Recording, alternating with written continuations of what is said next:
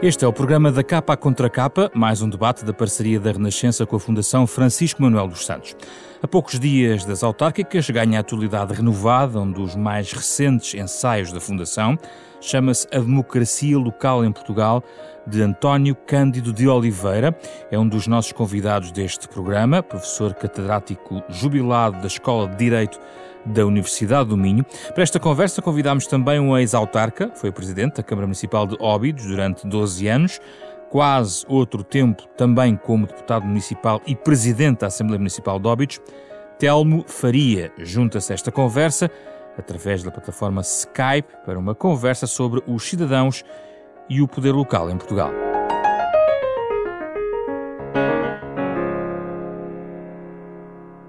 Bem-vindos, António Cândido Oliveira e Telmo Faria, são os nossos convidados para este programa sobre democracia local. O autor do livro é o professor António Cândido de Oliveira.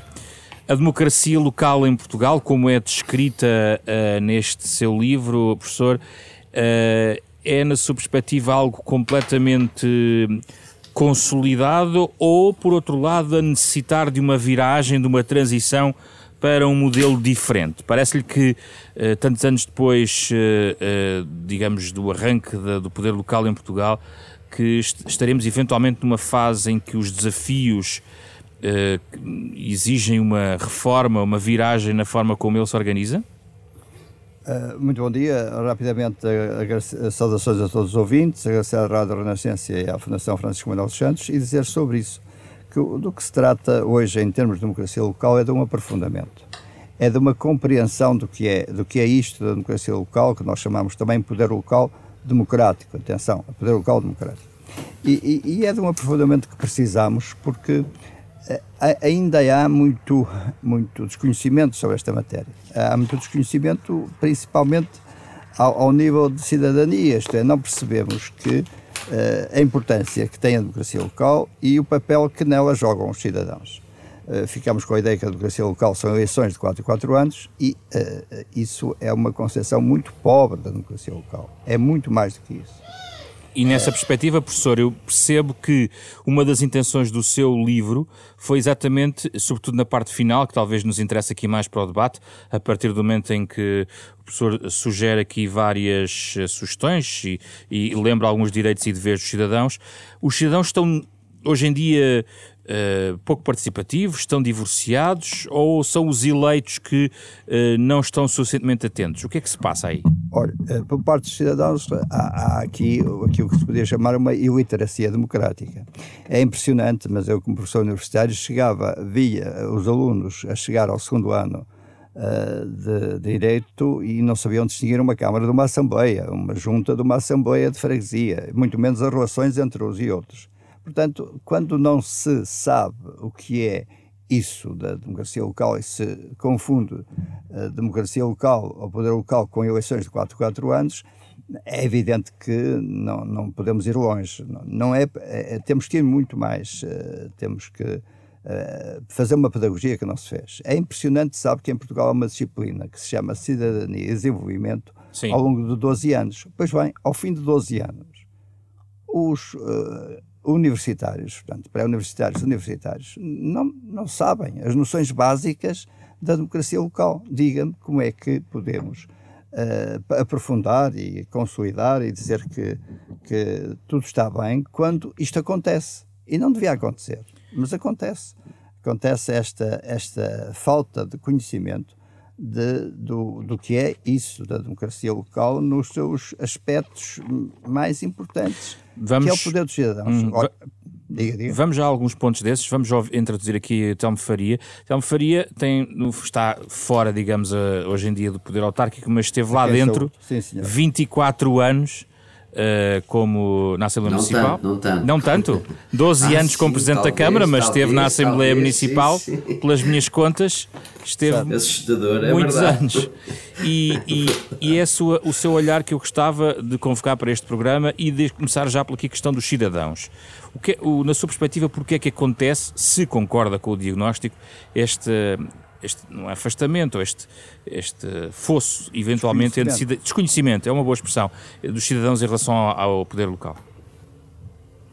Olha, em primeiro lugar, quero agradecer o convite, felicitar o autor do livro, o nosso auditório, Rádio Renascença, que promove sempre esta, este, este debate e este tipo de, de, de desafio, digamos assim, intelectual também sobre sobre, o, no fundo, o que é a vida das nossas instituições e a vida do nosso país.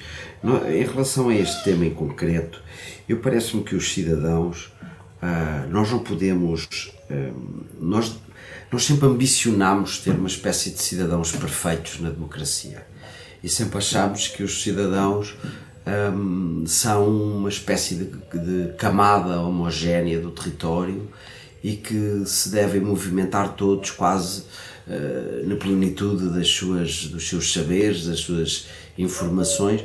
E não é assim, os cidadãos têm uma heterogeneidade tremenda e há cidadãos que querem muito participar e há outros que se fixam na sua vida particular e há aqueles que entregam aos representantes, por isso é que falamos de uma democracia representativa e o grande sucesso da democracia portuguesa é por ela ter sabido organizar até hoje muito bem o seu quadro representativo.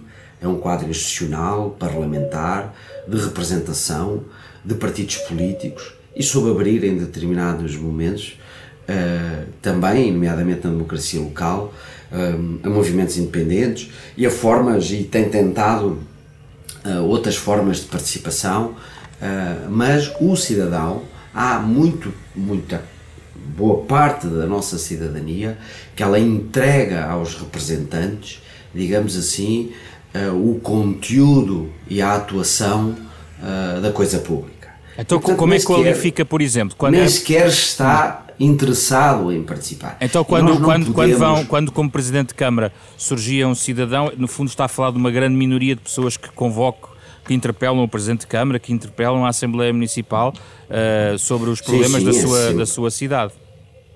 É sempre uma minoria, é sempre uma minoria que durante o mandato participa. Eu, eu recordo, por exemplo, nos projetos mais fascinantes de conseguir, uh, que fazíamos no município de Óbidos, de conseguir uma grande mobilização para explicar os projetos, até que o enraizamento dos projetos vai deixando que os cidadãos deixem de perder tempo com a coisa pública e deixem de aparecer. E portanto há toda uma necessidade do autarca de desenhar estratégias também para os atrair e os seduzir. Portanto, Acha há, que é uma prioridade uma... Do, da moderna política autárquica? Eu acho que uh, é fundamental conseguirmos estabelecer uma relação de diálogo o mais abrangente possível e que o exercício para os fazer interessar é um exercício difícil. E acho que se se conseguir manter bons níveis de participação, melhor será a atuação.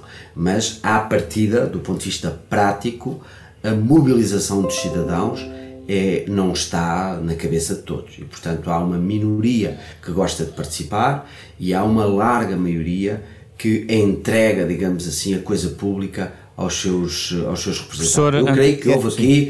Esse é o problema. Diga, professor.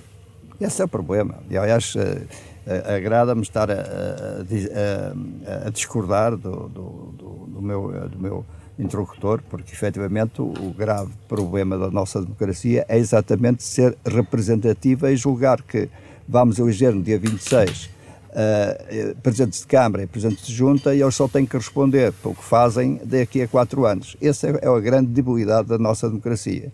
Eu estou de acordo com, com o meu interlocutor quando ele diz que não, não, não podemos ter todos os cidadãos uh, na, na, na, mesma, na mesma uh, interesse pela coisa pública. Há uns que se interessam mais, outros que se interessam menos. Mas há duas coisas que é importante. Uma é a informação não é uh, admissível que um cidadão normal uh, não conheça bem a estrutura da, da, organização política a nível nacional e a nível local.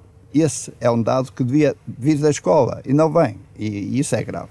E depois o problema da participação é um problema fundamental, porque o, o, os presidentes de Câmara não são eleitos para fazerem o que bem entenderem durante quatro anos. De maneira nenhuma. Tem que haver um diálogo, tem que haver uma relação com a, com a população, relação maior ou menor, depende da, da, da, do interesse da população, mas a, a, o elemento de participação uh, na democracia local é fundamental. Mas ap apresenta um programa a eleições, é sufragado esse programa, tem essa legitimidade. E a partir daí faz, faz uh, responde perante quatro anos. É essa concepção de democracia que, uh, que, perfeito, que recuso profundamente e que o livro chama a atenção. Chama a atenção para isso, porque a democracia representativa, assim vista, é pobre. Isso não é democracia. Isso é delegar o poder, é, é considerar. Esse é o contrário da democracia uma concepção de que eh, eleitos os presidentes, eles têm o poder, estão mandatados para eh, fazer o que devem fazer, porque serão julgados daí a quatro anos, é a mesma Professor, mas hoje em dia há muito espaço negocial. Vou dar um exemplo. Hoje em dia, para a formação de maiorias, por exemplo, no, né, em, em, termos de executivo uh, camarário, digamos quando assim. Não há, quando não há maiorias, sim, senhor. Uh, há um diálogo que, que, que, tem que ser estabelecido, não é? É um diálogo entre eleitos e os eleitores. É que quem são donos do poder não são os eleitos. Os donos do poder são os eleitores. Deixe-me ouvir Telmo Faria, Telmo Faria, sobre este ponto. Eu não, não percebi qual é que era a discordância do, do Soutor, uh, porque eu uh, falei da, e falo da democracia representativa e, da, e do fundamental que a democracia representativa tem em conseguir despertar mecanismos de participação. E, portanto, uh, outra coisa é estabelecermos uma conversa da democracia participativa versus democracia representativa. E não essa são, conversa são opostos, é quem saia. Não são opostos, são complementares. Pois, mas se, não são opostos, são complementares. Mas se quisermos, mas se quisermos colocar a democracia representativa versus a democracia participativa, Eu não a então eu não a coloco. Pronto, ainda bem, ainda bem, porque se a colocar, eh, nós estamos a abrir Não, um caminho nenhuma, àquilo que se nenhuma. chama Já a agora- Avenida do Populismo. Já agora explico-me, em ambos, ambos eh, os meus interlocutores, estava de ouvi-los sobre esta questão do próprio executivo da, da Câmara. Os ouvintes talvez não saibam, e aqui aproveitamos para essa pedagogia, eh, independentemente das eleições, por exemplo, há ou não atribuição de pelouros específicos de algumas pastas. Professor António Cando Oliveira, este diálogo na sua perspectiva entre as forças representadas, eh, no caso desta democracia representativa, das pessoas representadas eh, para o órgão Câmara Municipal, na sua perspectiva, eh, é insuficiente esse diálogo, essa distribuição, esse trabalho em equipa, porque eu penso que nas sugestões que deixa no seu livro, pede no fundo uma composição mais homogénea da Câmara Municipal como um órgão executivo. Sabe, a, a concepção de democracia que eu, que eu proponho no livro, e o livro é um ensaio, é pedagogia sim, mas é um ensaio e é tudo que lá está é perfeitamente discutível, tem quatro passos. Não há democracia sem informação. Se não há uma informação uh, dos cidadãos, não há democracia. Eles não podem, por exemplo, debater os problemas locais. A ideia de que o debate dos problemas locais faz no, no gabinete fechado de uma Câmara uh, ou, ou, de uma Assembleia é pobre. Não é isso. É, é, deve haver uma opinião pública local. E isso é preciso, para o debate ser elevado, é preciso informação. Primeiro passo, informação. Segundo, debate. O debate não é para debater só, é para deliberar. E depois a execução. É por isso que eu defendo que na execução a democracia não se esgota na deliberação nem no debate. A, a democracia exige execução. Execução do que foi deliberado. E depois a avaliação. Portanto, é esta concepção que parte de uma informação dos cidadãos que tem que ser promovida, tem que ser uh, incentivada, pelo, pelo, pelos, inclusive por quem de, os titulares uh, do poder local, titulares dos órgãos do poder local, para que se possa haver um debate, para possa haver uma opinião pública local, para que possa haver deliberações bem fundamentadas e depois executá-las. Oh, professor, a mas é fundamental. Posso, posso, posso, pode, pode, pode. posso só trazer aqui um elemento? Eu tenho uma experiência empírica de, como disse, 24 anos, nem sabia que era tanto tempo, porque fixo realmente no órgão mais executivo, que é a Câmara Municipal, e tive a oportunidade de ser presidente de uma Câmara Municipal durante 12 anos. E eu fui talvez das pessoas que mais promovê a relação entre a participação e a representação. E fez muito bem. E eu, eu, eu adoro, enfim, o quadro teórico com que nós estabelecemos estas, esta, esta perspectiva. Mas apetecia muitas das vezes, quando fazia reuniões de Câmara, todos os meses, descentralizadas e abertas à população, eh, fazer um estudo sobre o que realmente leva as pessoas a uma reunião da Câmara. E vou-lhes dizer assim de uma maneira muito, muito, muito empírica. 90% das questões que são colocadas são do interesse particular. Só 90? Eu acho Sim, que são mais. 90%. mais de 90%. 5%. 5% têm um interesse sobre a rua onde moram também outros cidadãos e para aí uma, os outros 5% são questões de desenvolvimento municipal. E já estou a ser, talvez, muito generoso. Portanto, esta questão da participação, eu diria que ensaia uma vontade, um desejo, mas a realidade não é essa. A realidade é que os cidadãos, há muitos cidadãos que não está e não quer e tem o direito legítimo de e, participar. E o Faria gostaria, como, como isto... autarca, gostaria de ter tido mais gente a propor com visões diferentes, claro, um caminho para a claro, sua cidade, para a sua claro. vila? Todos os, grandes, todos os grandes projetos foram precedidos de consulta, uh, mas uma consulta informal. Nós não precisamos de um quadro constitucional para nos movermos ou para fazer com que as coisas aconteçam. Se eu quero lançar projetos novos, eu tenho que perceber qual é a reação das pessoas.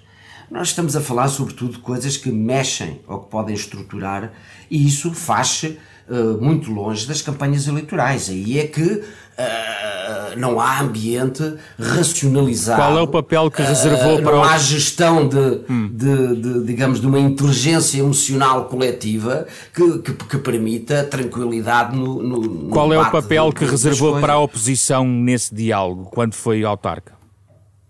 Total. Ou a oposição sempre participa e tem um quadro, esse, esse, esse tem um quadro também de representação. E, portanto, Infelizmente, a nível é, local.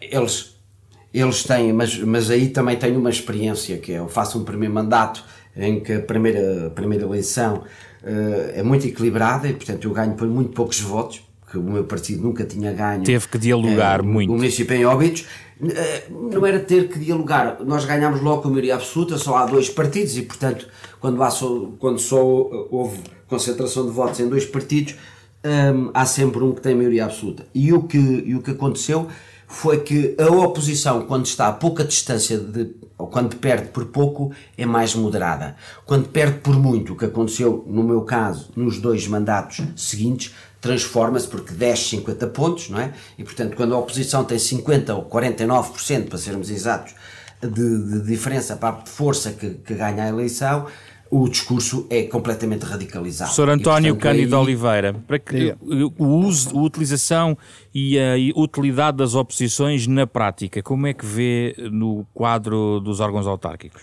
Olha, desde logo isto, não há democracia sem oposição. E uma das grandes debilidades da democracia local em Portugal é a debilidade da oposição. A oposição quase aparece só de 4 em 4 anos, quando há eleições. Isto é uma debilidade fortíssima da nossa democracia local. Não pode ser assim. Uh, teremos que rever essa. essa, essa, essa, essa sabe, sabe, eh, por exemplo, fala-se muito nos executivos homogéneos. Deixa-me só interromper. Uh, e eu uh, tenho sérias dúvidas de que os, os executivos homogéneos, e sei que aqui falo muito contra a corrente dos autarcas, mas tenho sérias dúvidas de que câmaras com executivos homogéneos efetivamente até realizem reuniões de Câmara. Professor? A, a realizar reuniões de Câmara. Estamos a falar do básico do básico. Porque nós já tivemos executivos homogéneos fruto de grandes e expressivas votações, houve presidentes de Câmara com mais de 80% de votos, isto dá um executivo homogéneo, portanto, ou seja, já tive oh, oh, poucos oh. casos, mas nestes 45 anos nós já tivemos alguns casos de executivos homogéneos. Vamos ouvir o professor e, António mas, Cândido Oliveira. E em conversa com alguns autarcas que tiveram essa, essa, essa, essa experiência, era o próprio que se via forçado, porque não há oposição, professor. muitas das vezes as reuniões de Câmara até essa marcação era difícil de fazer acontecer. Diga, diga. Mas, mas, mas pá, veja, veja isto.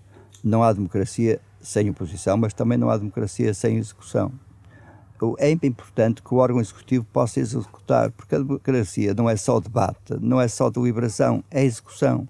Eu sou a favor de. Não, eu, não me importa que sejam, uh, uh, que sejam homogéneos ou que tenham elementos da, da oposição. O que não podem é deixar de executar, porque a democracia é execução, okay. não, é só, não é só falar, é executar. E qual seria a utilidade, professor, da sua ideia da possibilidade de substituir a Assembleia Municipal por uma Câmara Municipal alargada? É uma Câmara Municipal alargada que existiu, eh, por exemplo, no Brasil, existe, eh, que existiu na Primeira República, existe no Brasil, era uma Assembleia Municipal. Isto é, a Câmara Municipal, em vez de ter 11 vereadores, tinha 33. O que é que isso. Isso não era mais confuso. Espera, calma, calma, uhum. calma. o que é que isso implicava? Que deixava de ser uma Câmara Municipal, órgão executivo, e passava a ser um órgão deliberativo. Passava a ser uma Assembleia Municipal, do qual saiu o Executivo. Não, é, é, é, um sistema perfeitamente admissível. Não, não, ele não está, em, não está em discussão neste momento, nem é problema uh, prioritário no nosso país. Mas poderia existir esse sistema. Mas deixemos isso e para quem quiser o livro. E, e para que servem então as Assembleias Municipais hoje em dia? São Já... fundamentais, são um Parlamento local.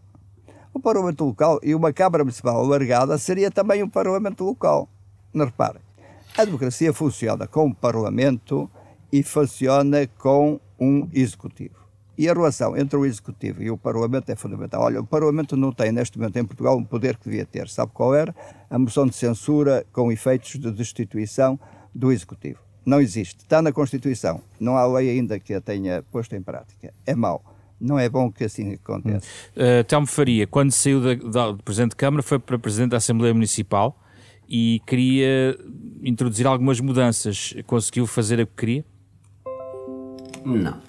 Nós, Porquê? Eu, eu, fundamentalmente, eu, eu, não acho que nós, que nós vivamos um, um, déficit, digamos, institucional ou do ponto de vista da, da, da, o quadro de organização do poder local não é neste momento um problema para a democracia local.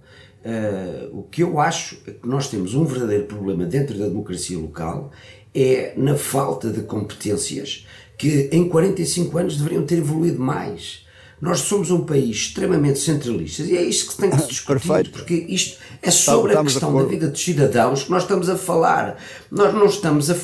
Para mim, não há um problema sério. Quer dizer, nós podemos aperfeiçoar o quadro institucional. Mas está em curso uma transferência de competências, Telmo Faria. Mas a, o quadro de. É há 20 anos. Há, há 20 anos. Que, que, que, que, nós podemos utilizar esta expressão, que está em curso um conjunto de transferências. As, as conferências, as transferências, e normalmente as competências da administração central, são, uh, uh, são fatores de, de, coisas muito simples, são muitas vezes não são acompanhadas dos, dos, dos recursos, nem, nem, nem falo aqui dos recursos financeiros, falo aqui da incapacidade que o governo tem a nível central de fazer melhor em determinados setores da vida nacional e de não os contratualizar com as autarquias. Há autarquias que têm capacidades para serem governos locais. E nós continuamos a olhar para as autarquias portuguesas no quadro de 76, pouco mais. Essa é a grande base. Infraestrutura básica, urbanismo, ordenamento do território, com os seus planos diretores e pouco mais. Mas também Portanto, agora a educação agora, e outros... Olha, eu, eu vou-lhe dar um exemplo, vou-lhe dar um exemplo. Eu tentei fazer contratos de descentralização da educação com, com vários ministros. Nenhum teve a capacidade de criar escolas municipais em Portugal. Os únicos ministros que defendem a descentralização da educação para a criação de escolas municipais foram aqueles que foram ministros da educação, mas que defendem depois de terem saído do cargo. E, portanto, nós em Portugal não temos uma, uma veia, nós, uma veia de centralização à séria. E isso a mim é que me interessa discutir. E acho que os portugueses sofrem e perdem muito por não a ter. Porque até sobre a questão do surgimento dos candidatos, por exemplo, na educação, se eu tiver um candidato que nesta campanha eleitoral consiga discutir um projeto educativo, eu sei que eu vou ter um candidato e um presidente de Câmara de qualidade. Mas como eu não tenho um, conteúdo, digamos, dessa natureza, ele não é obrigado a apresentar um projeto educativo aos eleitores, o que é que nós vamos ter? Nós temos também um recrutamento e um surgimento de candidatos que têm perfis, digamos, eh, de conhecimento eh, eh, com, com níveis de exigência menor e de preparação menor. Eh, eu costumo dizer na brincadeira, e às vezes pergunto, um pouco em sede de amigos, se o processo de Bolonha que atingiu a academia não está a atingir a política portuguesa e a democracia local. Ou seja, esta coisa de pouca preparação dos perfis dos candidatos está intimamente relacionada com as competências que as autarquias têm. Professor António eu dou um exemplo muito prático, só, só para terminar este, este, este raciocínio. Não teria sido melhor ter passado competências há uns anos atrás em matéria de saúde para os municípios? Não teriam tido capacidade, por exemplo, no âmbito da saúde pública, de uma maior atuação face à pandemia? É que, na verdade, quando foi preciso, foram os autarcas a primeira linha deste combate, nomeadamente em 2020, quando o governo andava completamente perdido, sem saber o que andava vamos ouvir, a fazer. Vamos ouvir o professor António Cândido Oliveira sobre um este, este, ponto. Olha, é, é, infelizmente, como sabe, o tempo corre, se calhar temos muito pouco tempo e, e, ficaram de fora problemas que devíamos tratar. E que Mas pode enunciá-los. Olha, a regionalização. Eh, Já vou porque, lá. Porque estava, estava, lá. Uh, o problema das competências de transferência e o problema das freguesias. Uh, mas uh, mas pode, tô, e, tô... pode anunciar essas ideias, porque elas estão ligadas oh, oh, àquilo que estamos oh, aqui a falar. Então vamos lá ver. Sobre a regionalização, a minha posição sempre foi muito clara. Uh, para além de saber que há adversários e adeptos, mas o problema que se me põe é muito simples. Nós em Portugal não temos só problemas nacionais e locais, nós temos problemas regionais. Ora, nós ainda, passados 45 anos, não encontramos uma solução para resolver problemas regionais é aí que há, um, há aí uma debilidade da nossa democracia que é preciso resolver. Não vamos discutir como, até porque isso é, levava longe, mas que não está devidamente resolvido. Em Portugal, o problema da, uh, do encarar e, e, e resolver problemas regionais não está. E nós não temos, como disse, só problemas locais e nacionais. Competências. É evidente que cada vez mais o local vai ter mais competências. E é bom que os tenha mas é preciso que tenha quadro, que tenha dimensão, porque não se pode atribuir certas competências a uma freguesia, tem que ser ao município, e o município tem que ter escala e tem que ter condições para... para cada caso é um caso? Eh, não é cada caso é um caso, mas, mas é, é, é saber uh, alocar as competências ao, ao, a, a, no, no nível adequado, porque nós temos, todos sabemos que há coisas que o município pode resolver, mas outras não pode. Olha, veja, por exemplo, floresta. A floresta ou os incêndios são problemas municipais. E, e cada município tem uma comissão de defesa de floresta contra incêndios. Não há, não há aí um desperdício, não há aí qualquer coisa que não está bem. Bem, não podemos, com certeza, o tempo é curto. E sobre as freguesias, o que é que queria dizer? Nas freguesias fez uma reforma uh, perfeitamente desastrada. A reforma que se fez foi desastrada. Porquê? Porque não, não, não, foi, não se foi para essa reforma com uma ideia de freguesia. O que é uma freguesia? Freguesia, fundamentalmente, é uma comunidade de vizinhança. E, não, não, e o que se fez foram junções, que, não, que foram, a maior parte delas rejeitadas pelos municípios e pelas freguesias, sem um critério adequado. A redução percentual é, eh, eu não gosto de utilizar a palavra, mas é errada. Eu ia utilizar uma palavra mais forte, mas eh, foi errada. Portanto, há aí junções de freguesias que não tem sentido. E esse problema tem que ser encarado. Poderíamos ir ver porque é que elas não, não, não são tão, tão discutidas quanto isso, mas é evidente que uma freguesia não é um município e nós não temos aí. Uh, e, e, há, e, há, que distinguir as freguesias em ambiente rural das freguesias em ambiente urbano. Embora me pareça que as freguesias sejam necessárias, quer em ambiente uh, urbano, quer em ambiente rural. Mas Oh, oh, Frazão, eh, para tratarmos isso precisávamos de, de tempo. Duas horas ou três. De freguesias, da regionalização, que são temas que me são muito caros, certo. tenho escrito sobre isso. E há também outros livros daqui da coleção da Fundação Francisco Manuel dos Santos sobre, este, sobre que estes temas. Telmo faria, muito rapidamente, já agora sobre estes temas. A questão das freguesias, eh, as competências um pouco já falou e queria ouvi-lo sobre a regionalização. Temos que fechar o programa. Bem, eu, nós temos um quadro, digamos, de, de, através das CCRs, em que elas basicamente consertam entre si a distribuição dos pacotes financeiros dos fundos comunitários. Basicamente, esse é o quadro que leva com que os autarcas e os representantes territoriais uh, se sentem à mesa regional. É, não, não há uh, uma limitação, uh, digamos, profunda para a, construção de políticas entre vários territórios, setor privado, setor municipal, uh, volto a colocar, digamos assim, a puxar a brasa às minhas sardinhas. Enquanto nós não falamos de conteúdos e andarmos só a falar da forma, nós não vamos a lado nenhum. Nós temos um quadro teórico, nós temos um quadro teórico, nós temos investigação académica que não fala com os autarcas, nós temos eh, pouca investigação sobre a evolução do poder local, nós achamos que é tudo a mesma coisa.